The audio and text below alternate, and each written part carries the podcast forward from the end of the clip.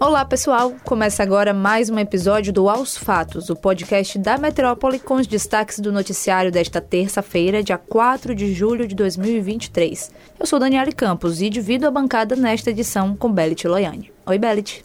Oi, Dani. Olá a todos que acompanham o Aos Fatos. A gente começa nosso episódio de olho no que acontece na Rádio Metrópole. Mais uma edição do Metropod, o podcast de política da Metrópole, foi ao ar nesta segunda-feira. O convidado da semana foi o ex-governador da Bahia e ex-prefeito de Salvador, Antônio Embaçaí.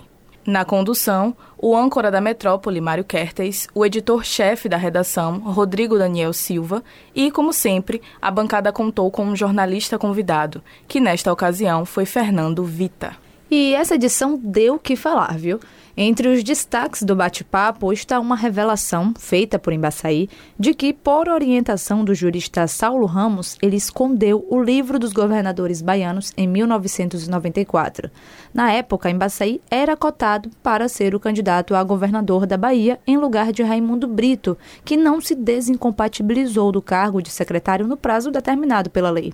Sem o livro de posse, não havia registro de que Embaçaí assumiu o governo e ele poderia então ser candidato à sucessão de Antônio Carlos Magalhães em 1994. Na época, a reeleição era proibida. Fernando Vita brincou e disse que esse livro é como uma alma penada, que circulou pela política por algum tempo e o certo é que ninguém sabe onde anda e qual destino teve. Ainda sobre os pontos mais comentados da edição, Embaçaí expôs bastidores de uma pesquisa manipulada por ACM em 1986 contra Valdir Pires. Naquele ano, as sondagens de opinião constantemente apontavam para a iminente vitória de Valdir Pires, que integrava o PMDB na disputa pelo governo estadual. No entanto, a ACM solicitou uma pesquisa encomendada para beneficiar o seu candidato, Josafá Marinho, do PFL. Durante sua participação, Antônio Baçaí falou inclusive sobre o rompimento com Antônio Carlos. Segundo ele, o desgaste teria começado pela postura adotada por ACM no episódio da manifestação conhecida como Revolta do Buzu, com repressão a estudantes em 2003. Além disso, um editorial em ataque a Embaçaí, publicado no Correio da Bahia, também culminou no afastamento deles. É, foram muitas revelações e relatos históricos da política baiana durante o Metropod. E você pode conferir tudo no youtube.com.br portal Metro E ainda sobre os conteúdos da metrópole, nesta terça-feira, Mário Kertes entrevistou o governador da Bahia, Jerônimo Rodrigues. Mas a conversa foi um pouco diferente. Isso porque, ao invés do entrevistado vir aos estúdios, a equipe que foi até o gabinete do governador para fazer a cobertura. E para vocês verem como o Metropod repercutiu, esse foi um dos assuntos comentados na participação de Jerônimo Rodrigues. Sobre a história da pesquisa manipulada por Antônio Carlos Magalhães, o governador disse que a prática acontecia no passado, mas afirmou que se repetiu recentemente com três candidaturas petistas. De acordo com ele, pesquisas foram manipuladas em 2006 com Jacques Wagner, em 2014 com Rui Costa e com o próprio em 2022. Ainda sobre as eleições de 2022, o governador afirmou que se surpreendeu ao ser chamado para ser candidato ao governo da Bahia.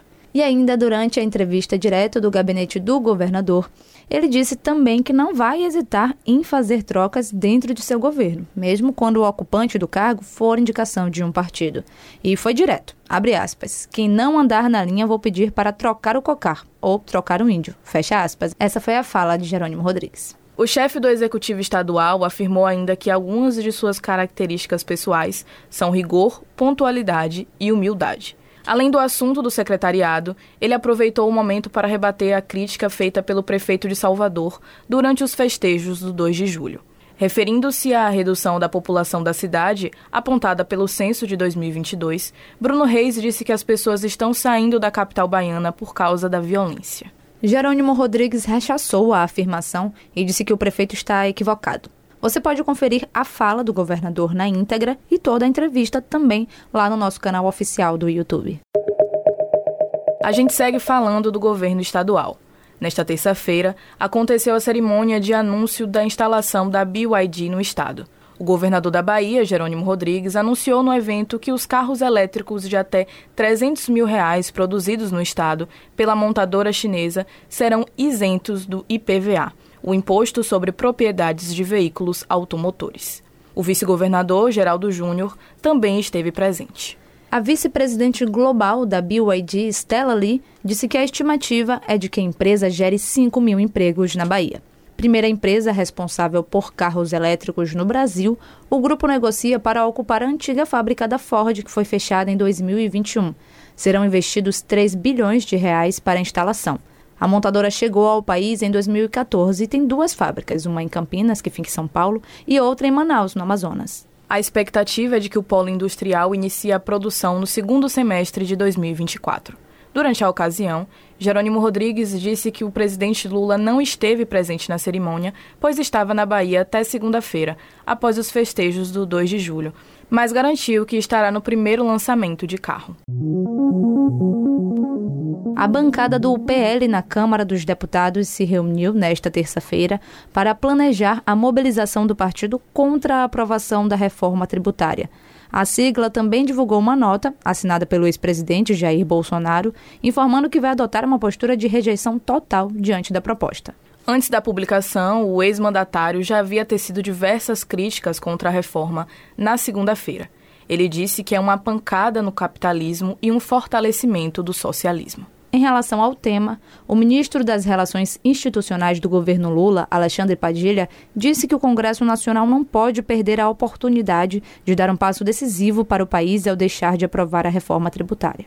Padilha negou que a reforma vai aumentar a carga tributária sobre a cesta básica ou qualquer outro produto. Conforme ele, vai simplificar os impostos e acabar com a balbúrdia tributária do país facilitando a vida de comerciantes e consumidores. Estudo em suas palavras. O ministro falou ainda sobre a votação do novo marco fiscal. O texto substitui o teto de gastos em vigor e estabelece um piso para o crescimento anual das despesas da União, entre 0,6% e 2,5% do produto interno bruto, que é o PIB, e foi aprovado pelo Senado Federal no final de junho. Devido às alterações no texto, o projeto retorna à Câmara dos Deputados para uma segunda rodada de votação. Sobre o novo marco fiscal, Padilha garantiu que o texto está bastante equilibrado e demonstrou pressa ao dizer que o importante é garantir a votação nesta semana. Nós vamos seguir acompanhando esse assunto. O presidente Lula assumiu nesta terça-feira a presidência rotativa do Mercosul. A transferência de comando do bloco econômico ocorre durante a 72ª cúpula de chefes de Estado do Mercosul na Argentina. O petista assume o cargo de liderança na aliança entre Argentina, Brasil, Paraguai e Uruguai, com o desafio de tentar destravar o acordo com a União Europeia e reaproximar os países do bloco.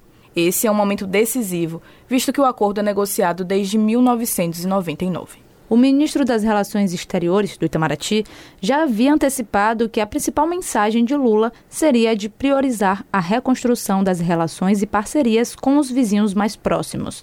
Uma de suas missões vai ser reconstruir uma posição unificada no continente. Além disso, o petista também deve lidar com a tentativa de aproximar a China da Argentina e do Uruguai.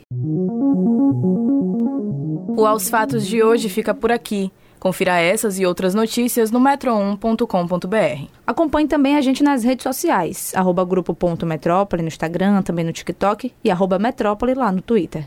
E não deixe de ativar as notificações do Spotify para receber um alerta toda vez que sair um novo episódio e se manter atualizado. É isso, gente. Tchau, tchau. Até a próxima, pessoal.